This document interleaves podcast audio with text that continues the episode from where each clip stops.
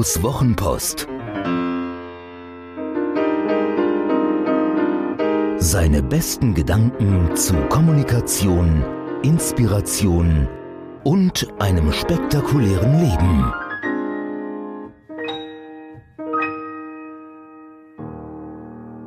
Wir sind mehr ist mehr als Wegsehen. Das Etikett Wir sind mehr hat schnell große Popularität erreicht. Über 300.000 Menschen haben eine Online-Petition unterzeichnet. In Chemnitz gab es ein gigantisches Konzert mit 70.000 Besuchern. Vieler Facebook-Profilbilder tragen dieses Bekenntnis gegen rechte Gewalt. Wir sind mehr.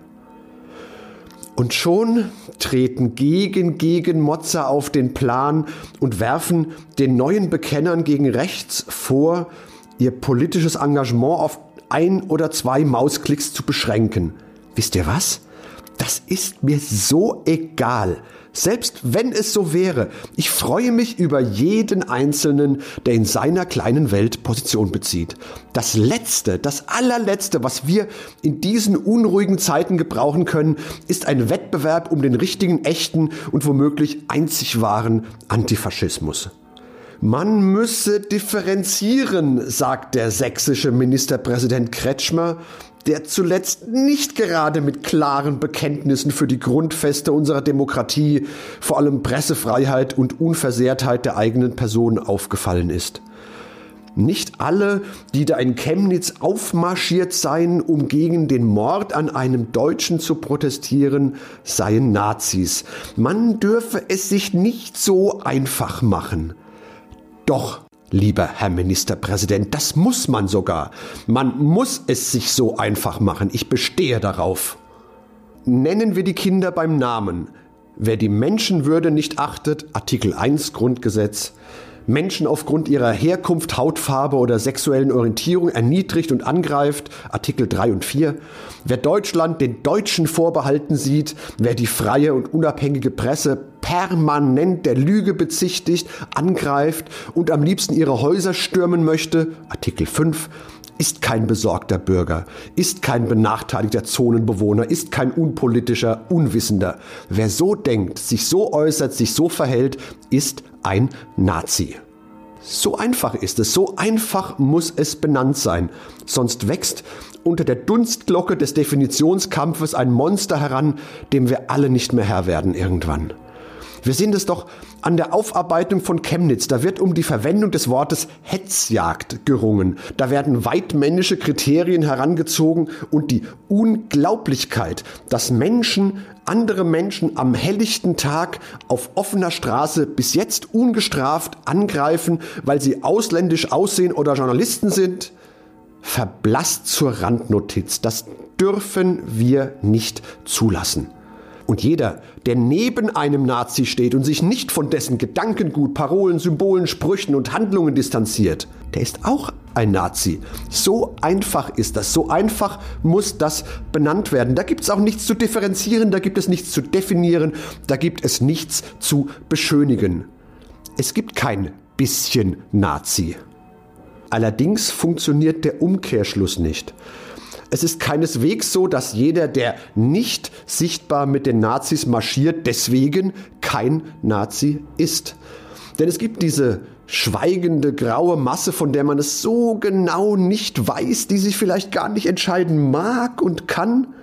Es gab in diesem Land schon einmal eine graue Masse von Menschen, die nie aktiv waren, nie zu den Rädelsführern gehört haben, doch jederzeit hätten wissen können, wenn sie denn hätten wissen wollen. Menschen, die nichts gesagt haben, nichts getan haben und damit erst das Undenkbare denkbar und das Unmögliche machbar machten. Damit auch das klar benannt ist, die Nazis haben Fabriken gebaut, um Menschen industriell zu töten. Deswegen freue ich mich über jeden, der sich Wir sind mehr bedient.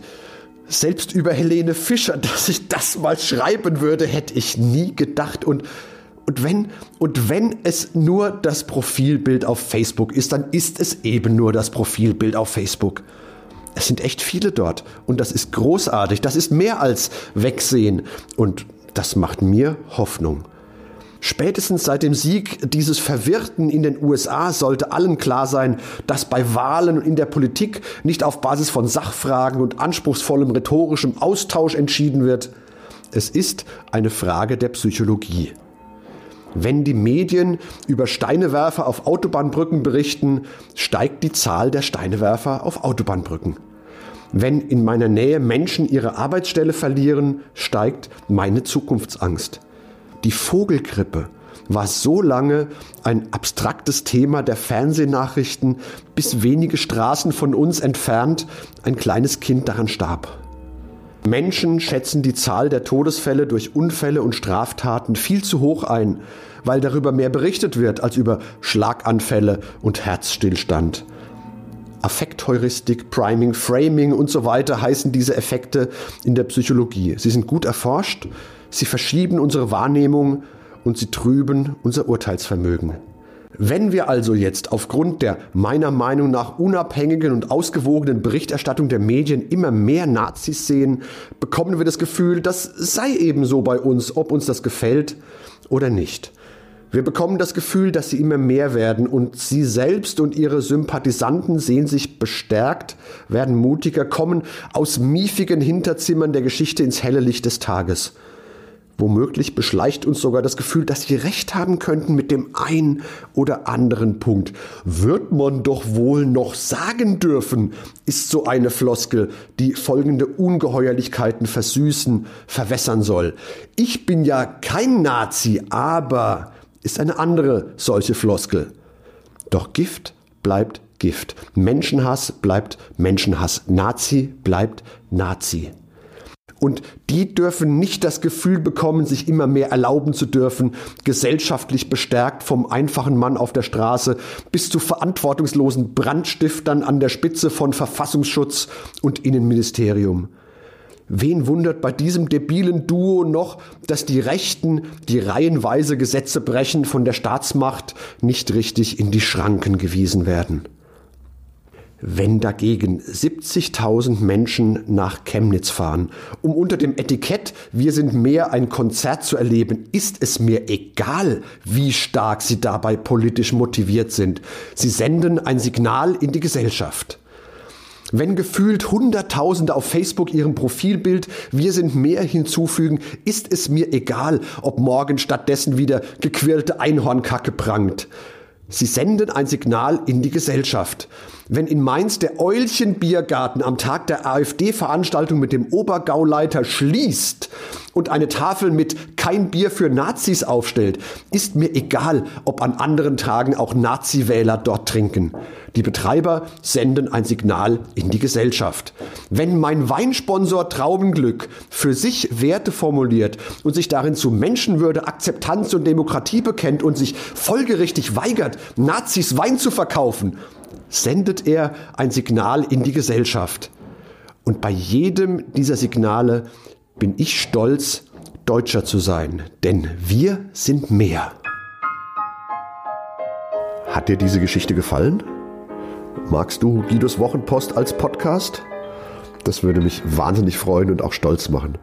Und wenn das so ist, dann würde ich mich noch mehr freuen und es würde mich noch stolzer machen, wenn du mir eine Bewertung gäbest. Gerne fünf Sterne, wenn du es für angemessen hältst. Gerne eine Rezension, ein paar Zeilen dazu, was dir besonders gut gefallen hat und was es vielleicht für dich bedeutet hat. Das Schöne ist, mit guten Rezensionen steigt die Reichweite und dann kommen noch mehr Menschen in den Genuss von Guidos Wochenpost als Podcast. Das wäre doch toll, oder?